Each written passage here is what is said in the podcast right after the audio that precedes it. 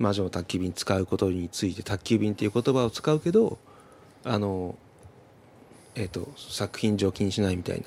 うん。普通で言うとねあの大和運輸さんがなんだスポンサーっていうと、はい。まあ、宅急便屋さんを機器が始めてね、うんうん大成功してはい。社員をいっぱい雇った、例えばそういう映画にしなきゃいけないわけでしょそうですよね。ね。そうですね。そういうのを僕らやる気はなかったんで。やっぱり面白くなくなりますよね。ねえ。だからまあとともするとね細細腕繁盛記とか花と小バとこさんが昔やってたようにね、大体なんだそういう商売の話って立志伝が多いじゃないですか、はい。そ最後必ず成功しなきゃいけない、はい。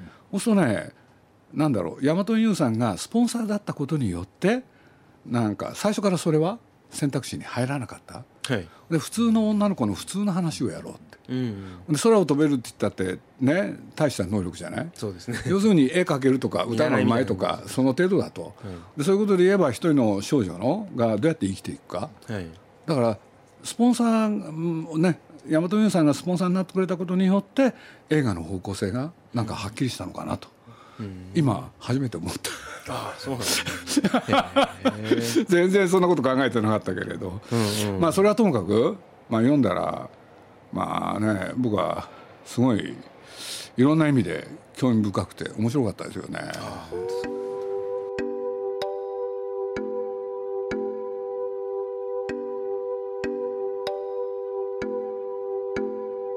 鈴木敏夫のジブリ汗まみれ今週はライターの森健さんを迎えて森さんの著書小倉正夫祈りと経営にスポットを当ててお送りします。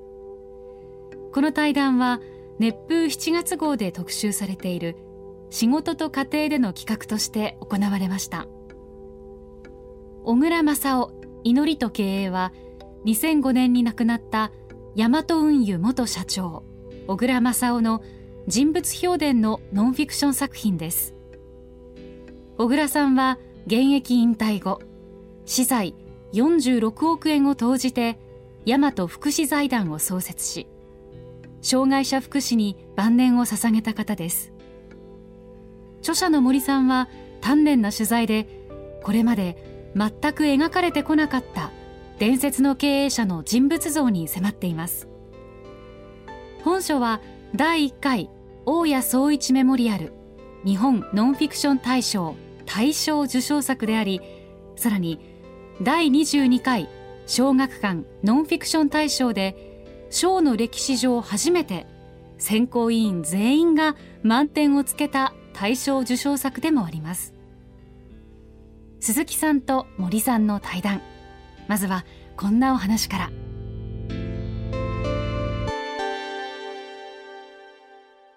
祈りと経営って書いてあるけれどその僕なんか自分の中の整理としては仕事と家庭？っはい。ていうね、うん。そっちの方が分かりやすいかなってはい。ケチつけることになって申し訳ないんだけど、ないそうするとね一般性持ってるんですよね。はい。あのこう小倉さんの問題だけじゃなくて要するに仕事をしながら一方に家庭がある、はい。うん、しかも彼のお家ってね実はこのレンガ屋からちょっと歩いていくと数値がそうですね。それも分かってね、ん。だからいろんな意味でね親近感も感じたし、うん。まあでも今日はねこの小倉正夫さんっていう、まあ、大和宅急便？宅急便っていうものを、まあ、そういう言い方しちゃうなら発明した方ですよね。そうですね。はい。運輸省とねいはい。ろいろ話し合って、まあ、当時何かを運ぶって言ったら、ね、現基本は郵政郵便局がやるっていう。でそれをね運輸省と戦って正当にはいビジネスとしてねあの成功させた人。でこの人はず雑に言うとその宅急便屋さんを成功させその後福祉事業においても大成功。はい。その2つの事業を成功させる一方、まあ、実は家庭は火の車であった。うん。そんなね頑張るお父さんのそばでね2人とも実はあのキリスト教。それでお奥様がねカトリック。はいそれで旦那さんはプロテスタントだったんですけれど晩年？あ晩年っていうのが年を取った時にご主人はね何しろあのカトリックにね改宗？はい。それで妻に寄り添おうとするんだけれど俺で実は60になったら福祉事業をやりたいって言ってた彼女の意思を継いで彼は小倉さんは今の宅急便と同時にもう一個、その福祉事業ってものに手を染める。で実はね2人がいろいろ悩みの種はね、まあ、やっぱり、えー、大きく言って娘さんの問題？なかなか親の思うようにはね生きてくれない？っていうのはこれ実を言うと親としては誰しもが持ってる悩み、はい、うん、で一度結婚するんだけど離婚しちゃってねえこれで大和運輸でも働いてもらうんだけど、なかなかうまくいかないと、はい、そんなある日、ね、夜遊びが絶えなかったってこともこの中に書いてありますけれどある日そのね、えー、もう一回結婚したい。で連れてきたのが、まあ、アメリカの兵隊さんだった黒人の方。その時ね小倉さんご自身もそして、奥様の方もね何しろキリスト教の信者だから差別っていうことに対してはある考えを持ってたはずなのに目の前で娘さんがそういう方と結婚するっていうとなかなかねそれを公正に見ることはできなかった、うん、でそれをなんとねご主人は、えー、奥様のね葬儀の時に皆さんの前でその息子さんもね義理の息子さんもいらっしゃるところで、うん、ねえー、そのことを告白されるという、まあ、あそこら辺はね非常にあのなんだあのリアリティがあってすごく良かったですよね。でまあその後何しろこのお父様はね僕はそこら辺も非常にこの話の中で面白いなと思ったんだけれど、ね、それまでマンションに住んでらっしゃって、はい、そしたらそのマンションがねなんとあの例のオウム真理教その本部の、ね、すぐ隣、はい、そうするとある時期もう大変な騒ぎになったわけでしょ。うん、これでいろいろあった時に彼が小倉さんが要するに自分の娘さんそしてその旦那に子供がまず2人生まれて。これでみんなが住める家。後にね2人もう2人生まれるんだけれど、うん、ね、広尾にでっかいお家を建てられて。それでそこでね奥さんはいなくなったけれど、ね、結果としては短いんだけれど幸せな日々、うん、過ごされるわけでしょ、はい、ところがある年齢になった時に突然娘さんからアメリカへ行くと。これでその広い家に一人残されちゃった方でしょ、うん、あいろんな意味ですごい面白かったですよね、うん、経営の神様だ経営学っていう本を出してベストセラーでずっと売れていて規制緩和戦った投資でっていうまあ表向きっていうかオフィシャルに出てくる話とは全然違う俺が知ってる小倉さんはこうだっていうのをみんな話したいんですよね。で僕はちょうど取材を始めたのがもう亡くなってから8年目9年目っていう時期でしたけどやっぱりそれをみんな親し方したほど話したい。であの亡くなってからまあ8年9年という時間が良かったと思うのはやっぱりみんなもういろんなことをもうもうそれは歴史的な事実みたいなことを踏まえてもそうですし話したかったろうだろうなとは思います。経営もその剛腕でやるならなら政治も他にも出てきてみたいなそういうこうで女性関係そういうすごい方もいますよね。でそういう方のアプローチはもちろんあったと思いますしただ彼の場合のそのぐちゃぐちゃっていうのはもっとミニマムなものというかそのもうちょっと違う原因が起因してたと思うんですよね。その病というか。だからそういう意味ではあの小倉さん自身が例えばそれぐちゃぐちゃにしてたっていうより小倉さんは経営で家庭を開けてたんですけどもともとの原因は違ったっていうのがまあ実態だとは思いますね。小倉さんが例えば例えば何て言いますか表面的な経営者と違って傍若無人で何かしてたとかそういうことは全くなくてあの人はその僕の取材で言うならあの本人もそれいっぱい自分で書いてるんですけど気が弱いんですよね。で僕だけも一度だけお会いした時がありましたけどすごくそういう印象がありました。えっ、ー、と98年だったと思うんですけどあの航空行政の規制緩和でその羽田にあのビッグバードみたいなのができてまあアナの方のやつですねでそこにあの当時 HIS とかが新しいあのニューカマーとして航空船を取り入れてたんですけどやっぱり規制がいっぱいあったんですよね。で当時小倉さんは実はそのえー、貨物でも航空を検討した時があったんですよ。そういう話をし聞きに行ったんですけど大和の方に。まあ話として僕はなんか結構その投資投資って言われてるからすごい怖いのかなと思ってたら、まあ、どうもそのボソボソボソボソって喋る。それはこうですよ。こうこうこうだと。運輸省ってのはこういうもんだからこうですよ。みたいなこう。話としてはすごく明晰なんですけど。うーん。あまりその拳を上げてそのけしからんとかそういう人ではないなと思ったんですよね。だからうんメディア的に出ているような印象とは随分違うなってっていう思った俺人の目もあまり見ないでボソッと喋るんですよね。うん。なんとなく違うなと思った。覚えがすごくありました。あのおかしいエピソードでこれ書かなかったかな。あの例えばですねあまりにその母親と奥さんと娘さんが家で大喧嘩するとですねあのいつもは逃げちゃうんだけどたまに出てきてやめなさいっていう時があるんです。で息子さんから聞いた話ですけどその時にはもう本当に物を投げたりもう大変な喧嘩なんですよね。掴み合いみたいな。である時にウイスキーそれまでのそのぐらい飲んでたウイスキーの瓶を持って「やめなさい」って言って上上げたんですって。そしたらその娘さんが「投げなさいよ!」って感じになったらしいんですよ。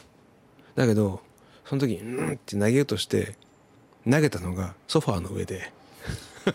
そこのそれをあの息子さんが見てもうそこで弱いんだよなと本来ならそれバリッと割って そのいや叩きつければいいのにその割ら割れないところをめがけて投げたところになんかその父の弱さと人の弱さがあったってことを言われた時にああそうかなと思ってちょっとこう逆に僕は親近感もあったんですけど、うん、でも割とこのこの世代の経営者は家庭のことなんて割とどうどうでもいい人が多い。じゃなかったなかと思いますね。ですよね。はい。いや俺なんかねそうは思わなかったのよ。え？やっぱり家庭がそうだったから仕事に逃げた。うん。だから仕事も成功した。うん。うん。そういう関係にあったんじゃないかなって。ああなるほど。想像で言うとね、はい。だからなんていうの？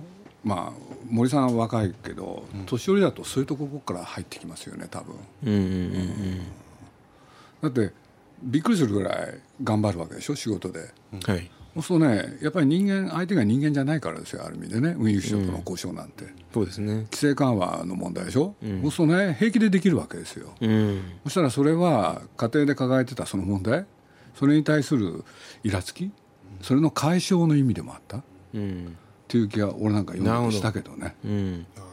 仕事に逃げるっていうかだから変な話仕事に逃げるってことですよね。、彼の家庭がねあの温かいものに包まれてたら俺成功してないんじゃないかなっていうね、うんうん。そんなことも思っちゃったね。うんはい。ただ小倉さんが家庭をつまり奥さんやどうでもいいかとかそう思ってたことは全くないと思います。ないですよね相当深く愛したと思いますね。その僕が例えばの修道院に取材行った時に、あのまあ、えーそこにもちょっと書いてあるんですけどあの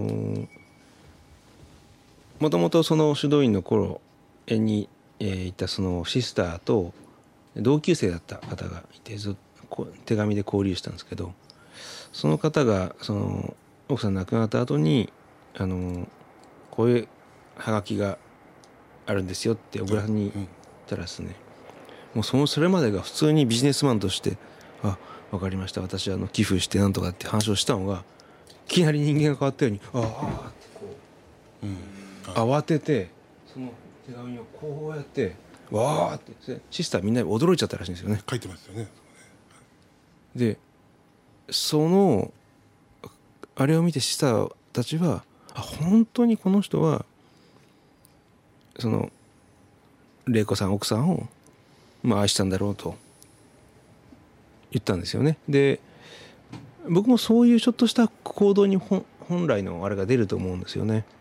予期してない行動というかそれを考えるとあのうん、その思いっていうのは、まあ、どうでもいいもんだったらあそうですかっていうようなこう扱いだったと思うんですけど、うん、そういうあの思わずうろたえてしまうような行動だったっていうのは深く愛情があったんじゃないかなとは思いますね。まあ、祈りと経営って書いてあるけれど、ええ。実を言うと僕なんか仕事と家庭っていうふうに受け止めて、そうなるとね普遍性がある、でそういうふうに僕なんかも読んじゃったしね、うん。だけどまあ小倉さんという方はね、まあ、一つ特別だったのはやっぱりその成功が大成功じゃないですか、仕事においては。はい。そそそこら辺ですよね、うんだから僕はまああのちょっと話が飛んじゃうけれど、はい。あの銀座のママさんがいたじゃないですか。ほんで取材されてる、はい。あそこら辺の下り新潟にいらっしゃってね「うんたら」って書いてあるんだけれど非常に面白かったのは要するに彼からもそして娘と息子からも提案があったわけでしょ？一緒に暮らそうって。あはい。でそれを断る。そしたら断った理由はねそのなぜ断ったのかって言ったらお墓のことを考えた、要するに奥様と小倉さんが一緒にねお墓へ入る。じゃあその時私はみたいなことを書いていらっしゃったでしょ、であれをあのくだりを読んだ時にねこれは本当なんだろうか って僕思っちゃったんですよ実は。うん。ね、うん。どういうことかっていうとやっぱり彼女はと遠野さんでしたっけ、はい。ね。え加盟ですから大丈うん、仮名でね、はい。要するに彼の本物本当を見た、そその見た本当の彼は何だったのかにが気になっちゃったんですよ。夫うん。つまりね僕は最初に小倉さんという人はねもしかしたら、まあ、読んだ範囲の中で僕はその情報しかないから想像したんだけれど、非常に孤独な人。うん。で別の言い方すると冷たい、うん。うん。それを見たのがその銀座のママさんだったんじゃないかなって気がしたんですよ、勝手にね、うん。そうするとねねつい聞きたくなるのはその遠野さんに、うん。そこら辺も本当は聞いてみたいうん。なんてちょっと思ったんです。うん。ね。だから実を言うとそれは彼女だけじゃない。奥様。そして娘さん。みんなどうだったんだろうって。うん。ついねそんなことへね想像がいったんですよ僕は。うん。なんか読んでてねすごいこの人の与えられた情報を組み合わせていくと、はい。孤独な姿が目に浮かぶんですよね。誰にも心をね分かち合わない、うん。でもそれが皮肉なことにね仕事においては成功に導かれる、しかしそれが実を言うと家庭がうまくいかなかった原因じゃないかなっていうのが僕の想像だったんですよ。うん。そうですね。あの孤独だったのは多分本当だと思いますね。でえただあの友さんっていう女性のことで言うと小倉さんは本当に一緒になりとなろうと思ってたと思いますね。そうでしょ？あの最後のあいっぱいあの筆談のやつ見せてもらってるんですよね、はいはい山ほどあるはい。でその一緒になろうみたいなこといっぱい書いてるんですよね。もうこんな揺れる字で。でまあそれはあの自分がだんだん体調が悪くなってきてる心の揺れとかいろいろあると思うんですけどむしろ僕はそうじゃなくてねあの彼女が断ったのは彼女の中の仕事と結婚みたいなものに対する揺らぎがあったと思うんですよ。つまりどういうことかというと彼女はもともとバンケットサービスからはい。出会って何十年、20年ぐらい。で、うんまあ、銀座のママとして、まあ、お客さんですよね。はい。でずっと通ってくれていた。でその仲良くなってからというかあの土曜日に毎日のように毎週のようにこう通う自宅に行って料理作ったり面倒を見るようなことになってからは、まあ、ある種そのじ愛情に近いところはすごくあったと思うんですよ。でもねうん、だけれどもまあこれはあの彼女の方で言ってますけども恋愛関係に男女関係には至らない、って書いてありますよね。はい、でそれはあのもし小倉さんの持っている何かを視野に考えていたらそういうところにもっと早く進むと思うんですよ。うんでもそうしなかったんですよね。で踏みずっと踏みとどまっている。でなおかつあの息子さん娘さんともその友さんっていうのは会ってるんですよね。そうですね。何度も会ってる。うんで仲がいいのも子供たちも知っている。でもつまりそれだったらでしかもお任せしてよろしいですかっていうことを尋ねられてるんですよね。もし娘と息子からでしょ？はいうんもし揺れたと思うんですよ。そてか僕にも揺れたって言ってましたけれどもやっぱりその私はどっちの立場なんだろうと思った時にもし本当にお金のことが買っただったりそういう打算で言ったら取ったと思いますだけど僕は彼女偉いなと思って偉いっていうか僕がそこで打たれたのは彼女は多分その銀座のママとしての矜持を守ったんですよね。ある種の。それはお客さんとママっていう関係を超えないいい彼女の中の仁義があったと思うんですよ。ちょっと途中で挟んでいいですか？どうぞどうぞ。だけどね最初は土曜日だったやつが毎日行くようになっちゃうわけでしょ、はい。で近くにマンションも買ってもらうわけでしょ、はい。でそれは嫌だったわけでしょ？嫌と言いつつそこに暮らすわけでしょ？はい。ね、はい。俺で気が付いたら、はい。旅行まで一緒にしてるわけでしょ？そうですそうです、はい、それは銀座のママのあれをはい。超えてるじゃないですか、そう超えてるんですよ。超えてるんですよ。だから僕いっぱい写真見せてもらってね。うん、でかつて見たことがない彼の幸せな顔がそこにあるわけでしょ？そうですそうです。はい、うん。はい、そこはねすごくそこは人間の難しいあやと思うんですよ。僕は簡単な簡単じゃないなと思ったのはもしそれで本当にそのだからなんて言いますか愛情を取ったとしてもいいんですよ。愛情を取ってもそれは答えは結婚に行くんですよ。お金を取っても結婚に行くんですよ。でもどっちも選ばなかったんですよ。だからそこにあるのはもしかしたらさっきあの鈴木さんが言った孤独みたいなところに引っかかったのかもしれない、でもむしろ僕はそこよりもその遠野さんも小倉さんのことはやっぱり好きだったんですけど好きだったんですけど自分はそこに行っちゃいけないっていうその踏みとどまるなんて言いますか、僕読んでてもう一つ思ったのは、うん、それがあったと思うんですよね。思ったのは彼女の方が受け身ですよ、うん、うん、そうですね。はい、うん。彼の方が積極的だもん、そうです。その通りです、はいだからそそこは、そうすると彼女はね、はい。それを受け止めたら大変でしょ？うん、それそれも含めてね勝手な男なんですよこれ。そうだからそう思わざるを得なかったんです僕は。うん。だって自分が寂しいからね。で娘たちがアメリカ行っちゃったからでしょ？そうですねはい。俺で結局彼女に断られて、ほんでまあ施設にも入るんだけれど、はい。耐えられなくて、はい。アメリカ行くって言い出すわけでしょ、はいそまあなんかそこら辺で小倉さんという人が見えてきますよね。でもそれは別に僕はいいんじゃないかと思うんですけど、ね、いやまあいいんですよ、はい。いいんだけれどそういう人、はい。うん、やっぱものすごいこの人エリートなんですよ。むっちゃエリートだし社員の人たちがみんなあの小倉さんのことを恐れていたのはあまりに頭良くて例えばその取締役会とかでもなんかその誰かが起案したことがもうどっかで聞いたような話だともういきなりこう不機嫌になるらしいんですよね。それでこうでみんなその不機嫌になるで口聞いてくれなくなるらしいんですよ。そういう態度を取られるとみんな震え上がって喋れなくなっちゃうんですよね。